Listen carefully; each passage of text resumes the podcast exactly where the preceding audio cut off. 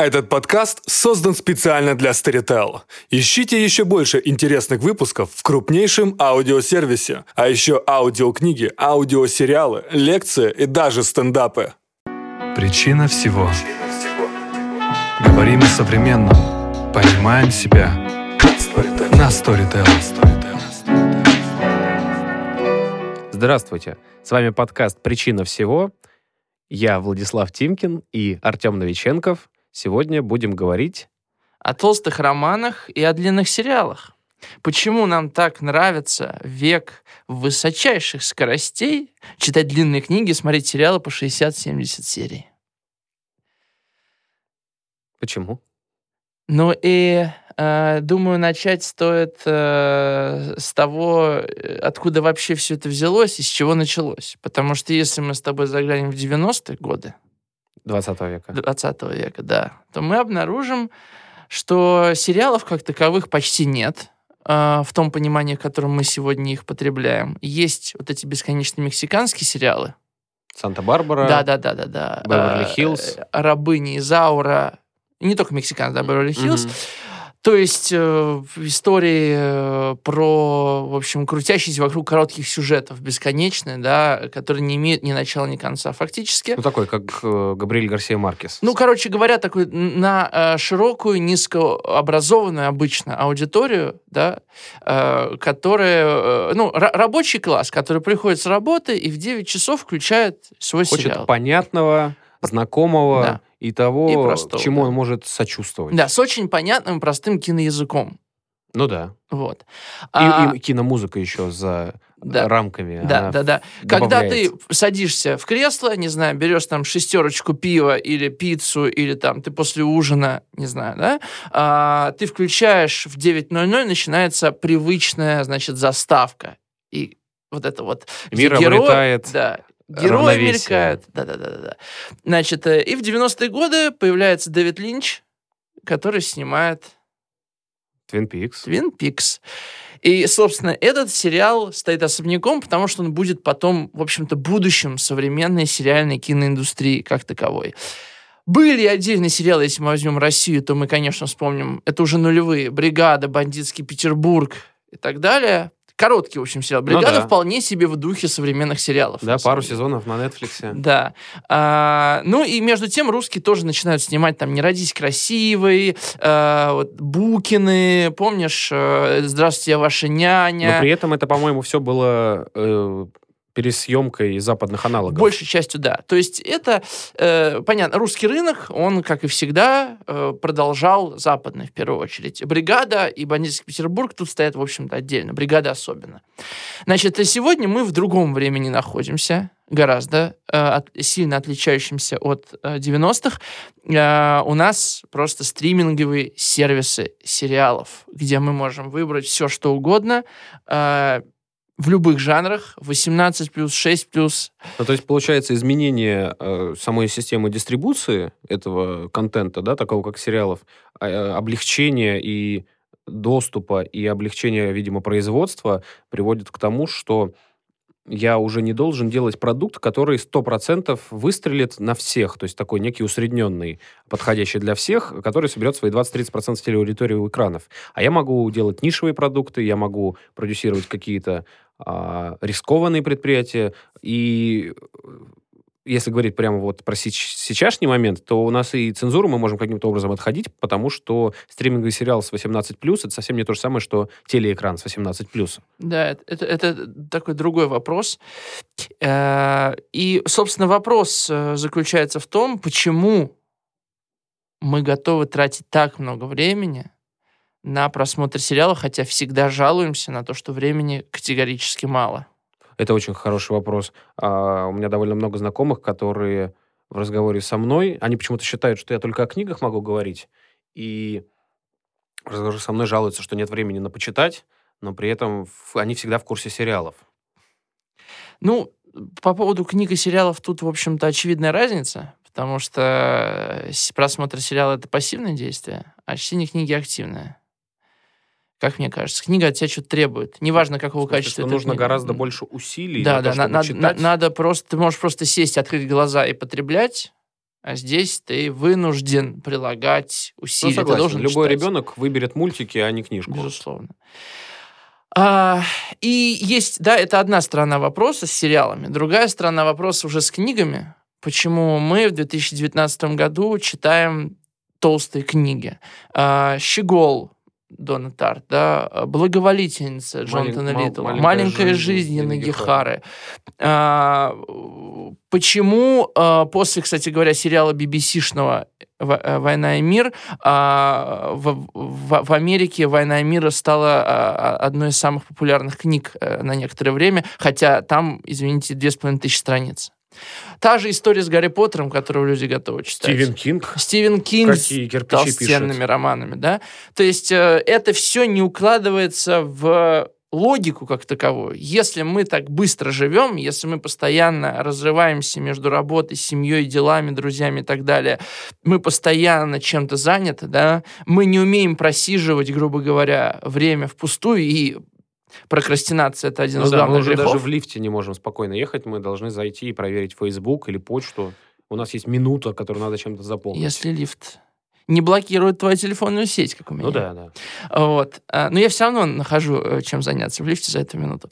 А, И вопрос, почему это происходит, и почему мы э, так, так, э, наверное, неадекватно оцениваем свое свободное время. Что ты имеешь в виду? Ну, если времени нет, почему я так много готов времени тратить на э, сериалы и на книги? Может быть, тут какая-то происходит внутренняя экономика, которая может извлекать мгновенное удовольствие из просмотра сериала, и тем самым на вопрос, а зачем мне это надо, и а, мне же надо быть эффективным и куда-то бежать, ты говоришь, ну это же хорошо, мне нравится, и я расслабляюсь. А чтение требует, как ты уже сказал, какого-то усилия с моей стороны, и я не расслабляюсь, а я еще и за свои деньги работать должен. А, Ну, то есть, вот что-то такое может быть. Ну, книги-то тоже читают. Я- Книги тоже я- читают. Да, ну, понятно, что люди, которые в основном смотрят толстые сериалы, и в основном смотрят, и в основном читают толстые книги, это не совсем одна и та же аудитория. Она, конечно, коррелирует в какой-то части, да, но в целом это разные аудитории. Э, важно, что если первая аудитория более массовая, вторая менее массовая, и та, и та существует именно сегодня. Э, время-то у всех как бы практически одинаковое, да, все заняты делами. Тогда стоит зайти с другой стороны. А, Если время — это ресурс, благодаря которому я либо читаю книгу, либо смотрю сериал, то мы можем посмотреть, а, чему служит чтение романов или просмотр сериалов. Зачем это нам? Почему а, мы хотим длинную историю вместо десят- десятка коротких? Почему романы издаются хорошо, а сборники рассказов плохо? Точно, точно. Хотя ты можешь прочитать сборник рассказов и получить не одну историю, а, скажем, 10, 15, Да, да, 20. Да, То есть дело, получается, не только в истории, не только в ее стремительности и насколько она тебя захватит, а в длине. а в длине, да. Длине, да. Ну, я э, на самом деле долго сам над этим вопросом думал. Мне кажется, что здесь есть такой момент, как раз-таки э, то, что я противопоставлял э, длинным нарративам, это скорость да, времени, скорость жизни, она как раз-таки наоборот и объясняет длинные нарративы. Что я имею в виду? То есть человек, который постоянно э, живет в череде быстро сменяющихся действий, Значит, я э, там э, работаю, я переписываюсь, я, значит, планирую поездку. Понятно, да? Мне нужно сходить еще в магазин, нужно сделать это, это, это. То есть постоянные действия сменяют друг друга. Даже на работе часто люди делают одновременно либо несколько дел, либо они да, э, как-то быстро перемежаются. Мы много перемещаемся еще. И вот эти длинные нарративы — это нечто, что склеивает вообще время человеческой жизни. Я понимаю, о чем ты говоришь. Я хотел еще добавить, что кроме многозадачности, которой мы все в той или иной степени болеем, есть медиа, которые работают на то, чтобы давать нам визуальные вот э, образы того, что во всем мире что-то происходит. И, ну, я говорю про Инстаграм, например, да, или про ленту Ютуба, где как раз там видео по 5 минут популярны, да, по 10. А если видео час-полтора, его никто не смотрит. Да. И а, получается, что я очень хочу быть актуальным в смысле синхронизации с окружающим миром. Я должен знать тренды, да, и вкладка в тренды не случайно существует в Ютубе. Мгм. А Но это чудесным образом то же самое перестает работать, когда мы говорим про вот, длинные нарративы. То есть получается, что соцсети и потребление Ютуба это для внешнего мира, а сериалы и книги это для самого себя получается. Так что ли? Ну, похоже И- на то. И еще одно важное отличие, э, что толстых романов, что длинных сериалов, в отличие от ленты Фейсбука или ленты а, бесконечной Инстаграма, а, роман все-таки должен быть закончен. Мгм. Потому что, а, мне кажется, сериалы, которые существуют дольше какого-то определенного количества сезонов, а, они теряют свою аудиторию. То есть э, все истории так или иначе должны быть завершены, как бы фанатам не нравилась «Игра престолов», но она в какой-то момент теряет вот этот запал, и пора ее завершать. Да? Э, Хоббиты должны дойти в Мордор. Мгм. Я- то есть, смотри, мы с тобой можем выделить вот несколько таких э, типичных черт, э, э, которые помогут нам ответить на вопрос. Во-первых, э, то, что истории длинные, и они как бы э, идут в противовес скоротечности, многозадачности, да, э, быстрого, быстрого перемещения, да, Они нас уравновешивают, как якоря да, такие. да, да, как якорь, точно. Это первый момент. Второй — это именно свойство э, романа как такового, да, все-таки сериалы из романной культуры, естественно, вышли, что у них есть начало, середина, грубо говоря, и конец. Э, то есть то, чего часто в жизни людям не хватает. Грубо говоря, э, есть работа, конечно, проектная, но большинство людей задействованы в работе, когда они из года в год делают одно и то же, приходят к какому-то KPI в конце года, там корпоратив, и с января, грубо говоря, начинается все заново. То есть, то есть этот, э, эти сезоны, они никогда не ведут к концу, сезоны жизни я имею в виду. Ну да.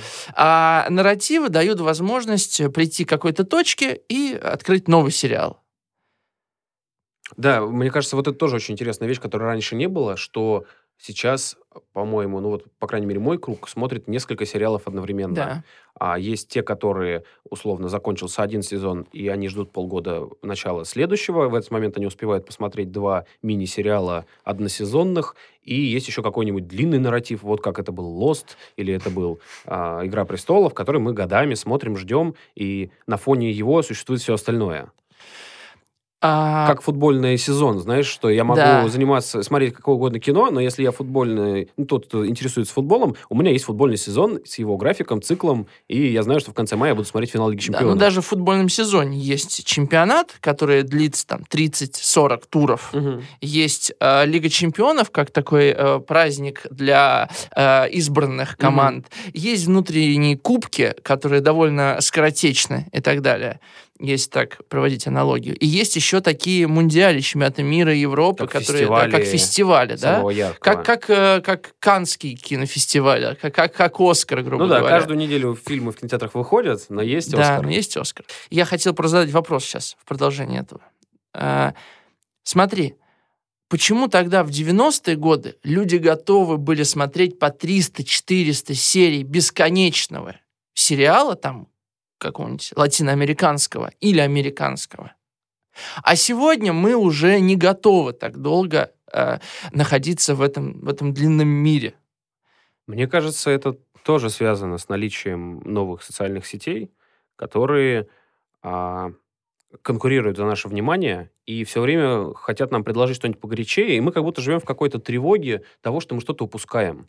То есть вечное вот это ощущение упущенных возможностей, да, когда, особенно если ноябрь, а тебе плохо, и ты грустишь, и приболел еще, не еще все бог. говорят, что перед Рождеством э, увеличивается количество суицидов. Да, да, да, да, да. А в Инстаграме у тебя все на Мальорке сидят Да. или а, закрывают прекрасно рабочий год или на открытии театрального У всех все сезона. хорошо. У всех все хорошо, да. Никто не выкладывает а, свои некрасивые распухшие лица в Инстаграм. Все Мгм. выкладывают фотографии с новой премьеры Серебренникова. И вот мне кажется, это смена сериалов, а это какая-то а, реакция на попытку успеть. А вдруг там? А, Слушай, а мне кажется, что это... То есть в 90-е люди не хотели так успевать. У них не было такого стремления успевать. Все, понимаешь, мне кажется, тут еще два таких фактора. Вот в 90-е годы особенно в России, естественно, да и, в общем, во всем мире, на фоне там э, Югославии и так далее, э, в мире было много событий. Как бы, то есть вообще в 90-е годы, мне кажется, еще было ощущение того, что прогресс возможен, ощущение того, что что-то происходит. Все-таки мы сейчас живем во времени в некоторой такой тех, технологической стагнации. То есть, грубо говоря, да, там после э, айфона, который представил Стив Джобс, там 4S, например, да, какой-то такой вот, э, такого прорыва в мире смартфонов не было. Мы увеличиваем мощности, там лучше батарейка, больше экран, да.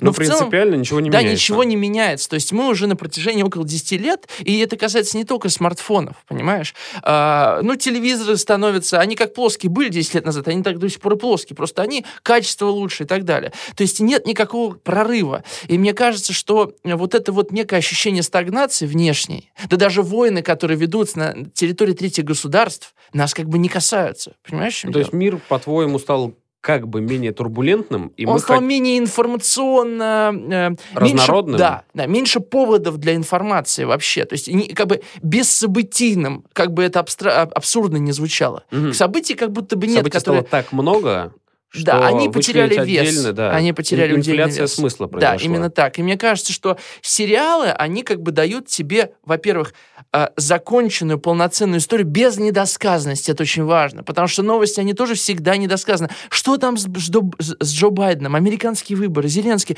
Мы как бы вроде получаем, но мы получаем уже интерпретацию каких-то событий, понимаешь, да? То есть э, с нами э, СМИ говорят языком как бы через третьи руки. Когда мы смотрим сериал, мы получаем готовый э, значит, продукт, и только от нас уже зависит, как его интерпретировать, понимаешь, да? То есть мы получаем некую власть над смыслами. То же самое с лентой Фейсбука. Вот мы читаем новости там, это же тоже в некотором роде сериал, естественно, да? Э, Мы читаем новости, но везде каждый является вот этим вот источником смыслов э, тоже бесконечным. Это незаконченная история. И тут еще интересно, мне нравится то, как ты развиваешь это, что компьютерные игры, например, сейчас все более и более становятся сюжетные. Да. А, то есть э, нам нравится, что нам рассказывают истории, да, как реакция на вот а, обесмысливание всего, что вокруг нас, вокруг нас. И нам нравится чувствовать себя героями. Я тебе больше скажу, даже Fortnite, казалось бы, это игра, э, значит, э, это онлайн-шутер, то Мгм. есть в нем не может быть сюжета. Даже Fortnite сезонами выпускается, то есть проходит определенное количество времени, говорит, сезон закончен, и пару дней игроки не могут играть в Fortnite. Мира нет, в котором играть. Они ждут нового сезона. То есть даже шутеры, которые, в общем-то, такие, да, их можно бенжить, бесконечно играть, Мгм. катку за каткой, даже они начинают себя пред- пред- пред- предлагать потребителю как законченные нарративы. Новая карта, новые, э, значит, э, герои. Некое Э, обнуление да, и- по-любому, да? обнуление. Последний сезон Fortnite, восьмой, кажется, был, он закончился на том, что вселенная схлоп... взорвалась и схлопнулась в точку. То есть а- абсолютный конец, и появляется сейчас новый сезон Fortnite. Понимаешь, да? Да. И, как мне кажется, именно поэтому Fortnite является самой популярной онлайн-игрой, да, э, стрелялкой, потому что они уловили этот тренд. То есть даже игроку, казалось бы, в онлайн-шутер бесконечный, нужна вот эта законченность, вот эта пауза. То есть игра, которая делает деньги на лутбоксах, на, э, ну, вообще на аудитории, она может себе позволить два дня Не выключиться и не работать, да, и именно это тоже такой символ обнуления. И это только прибавляет аудитории, потому что это инфоповод. Видеоигра берет и отказывает пользователю возможности в нее играть. И все об этом говорят и шутят. Ну, То есть, возвращаясь к роману, получается, что он, родившийся как некое терапевтическое, объясняющее мир, э, где-то учащее жизни Мгм. а, в XIX веке, да, а, романы с продолжением, вот эти вот Мгм. все Роман воспитания. романы воспитания, а он как будто через 20 век как-то шатко-валко прошел. Ну, И- он прошел через огромную череду экспериментов да, да, над да, да. собой. А да. сейчас он как будто снова берет на себя вот эту вот функцию работы со скукой и с Фактически, он бессмысленностью. даже, я бы даже так сказал, он пытается заменить жизнь. Вот э, ты когда говорил про то, что люди смотрят одновременно несколько сериалов, и мне пришла такая мысль, что люди через э, одновременный просмотр нескольких сериалов или чтение одновременно нескольких книг э, э, пытаются э, воссоздать естественное течение жизни. То есть у меня есть, э, значит, грубо говоря, ну, там, скажем, э, я кузнец, да, э, вот у меня есть мо- моя работа, у меня есть семья, может быть, будет война, это какие-то законченные процессы. Один, второй, они иногда соприкасаются, идут параллельно и так далее. То есть вот это вот какой-то... То есть роман, да, он сейчас, или там сериал, он не, ско- не столько жизнь отражает, сколько он искусственно воспроизводит те процессы, в которых э, мы нуждаемся, просто природно. Да-да-да, и вот сейчас мысль пришла, был такой замечательный фильм «Она», в котором... а, Her. Да, да? да, Ага. да. Или «Щи». А, Her, her. да? Там, где э, мужик влюбился в искусственный Влюбляется в интеллект. искусственный интеллект, да. И, по сути, этот искусственный интеллект создает ему нарратив любви. Она им восхищается и дает то, чего у него нету, и это для него становится чуть ли не главным смыслом жизни. И получается, что и сейчас роман или там сериал а, создает такой мир, в котором мы хотели бы оказаться, но не полностью оказаться, с сохранением всех плюшек, которые мы имеем здесь, Мгм. но, то есть вот мы хотим как будто размножиться на много жизней и прожить их разные. Как в сериале а, «Мир Дикого Запада», Мгм. когда я могу поиграть как бы в иную мне реальность, а, но безопасно. Слушай, я думаю, что мы тут с тобой выходим на э, третий уже, да, получается, или четвертый ответ на наш вопрос, что сериалы дают возможность э, человеку просто э, закрывать свои психологические потребности. Ну, это и потребность там в надежде, потребность в э, каких-то эмоциях, которые в жизни можешь пережить. Э, Вот если ты помнишь последний э, сезон «Черного зеркала», там есть серия, где они в видеоигру играют, два друга старых, э, Да. дерутся и потом занимаются любовью там, Да. да. То есть то, что в реальной жизни невозможно, и им даже этого не хочется в реальной жизни. В реальной, э, да, видеоигре они могут это прожить. Но Мгм. это уже разговор, в общем, про видеоигры. Думаю, мы как-нибудь отдельно об этом поговорим. Но тут получается, что вот мы сейчас оказались в мире, в котором все зыбко, границы меняются, Да. границы там пола, А там стабильно. а, расы. А там, во-первых, стабильно, а во-вторых, мы можем в это поиграть. И мы можем влиять на Мы это так, это- как мы хотим. Да, и мы можем там оказаться, прожить какие-то возможности и что-то оттуда вынести в свою реальную жизнь. Потому что э, условная эмпатия, э, она действительно развивается. Белый бим, черное ухо делает нас, наверное, сострадательнее. Хатико. Хатико, да. А, Мы так, мне кажется, еще обезопасились от этого мира, который постоянно меняется и турбулентен, и быстрый, что а, в этой раковине неизбежно что-то в нас умирает, потому что мы хотим, чтобы было все понятно, чтобы завтра было то же, что вчера. Да. Но э, сердце-то человеческое не обманешь. Слушай, а как думаешь, с толстыми романами такая же история? Да, мне кажется, просто они вынуждены быть толстыми. Они, может быть, не хотят быть толстыми, но они должны тебя взять за шкирку и пронести в такое состояние, а, чтобы ты стал тем, кто может прочитать этот роман так, как задумывает автор. Это знаешь, как какой-нибудь йога-ретрит. а, Ты пять дней должен поститься, чтобы потом Мгм. что-нибудь понять. И это обязательное условие, к которому современный человек а, не готов обычно, но вот если это специальный а, программа, тогда он готов. Так и здесь. Я читаю эти 600 страниц, и где-то на 400 меня раскрывает, и я начинаю над ним плакать. Я вот, я тоже так думаю, что вот эта толщина романная, она позволяет тебе из-за того, что ты долго пребываешь в каком-то мире, ты начинаешь так или иначе о нем задумываться. Начинаешь так или иначе задумываться о себе. То есть вот эта любая терапия, она возможна только если это какой-то длительный процесс. Мгм. Э, именно поэтому вот эта длительность, она обязательна. Э, не получается у человека вот в потоке жизни, знаешь, так, э, значит, открыть цитату, афоризмы, значит, э, великих, людей, да? И сразу А, проникнуться. Ты понял все и пошел дальше. Нам нужно вот это погружение неизбежно. То есть у нас, получается, выработалась уже какая-то мозоль против чувственности этого мира Которую его надо про- сложности. да. И ее нужно Пробивать, стереть. которое надо тереть долго. да, Да, да, чтобы почувствовать вот мякоткой. Да. Да, потому что мгновение сатори, когда ты все понимаешь, когда все становится предельно ясно и а, тебе так хорошо, как никогда не бывает, оно, к сожалению, почти потеряно для современного мира. Да. Или откровение, да, вот это вот. Ну и поэтому так популярны медитации, йоги, то есть это в любом случае попытка как-то замедлиться, попытка сфокусироваться и так далее. Еще очень интересный хотел рассказать случай. Тут недавно вышел 13-часовой фильм Николаса Виндинга Рёфна, одного из моих любимых режиссеров. А, в котором эти 13 часов поделены на 10 частей, и получается как будто сериал односезонный, а «Слишком стар, чтобы умереть молодым» называется. Мгм. Но сам автор говорит, что это единое произведение, что это фильм, 13-часовой просто, и он очень медленный. Он очень красивый и очень медленно. И это было сложно удержать себя, не перематывать, Мгм. потому что... см- 13 часов 13 часов. Ну, нет, я не подряд его смотрел, но он- кто-то наверняка смотрел. И я когда-нибудь хотел бы его пересмотреть, потому что это такой опот замедления и вчувствования. Это как. Пруст. Это как Марсель Пруст, именно. Назови еще раз название сериала. Слишком стар, чтобы умереть молодым. Ну что ж, на этом мы, наверное, закончим. С вами были Артем Новиченков. И Владислав Тимкин Слушайте нас, это причина всего. на Storytel. Вы дослушали до конца и хотели бы послушать еще? Просто зайдите в Storytel и слушайте без рекламы и без ограничений все, что пожелаете. Слушайте, будьте умнее.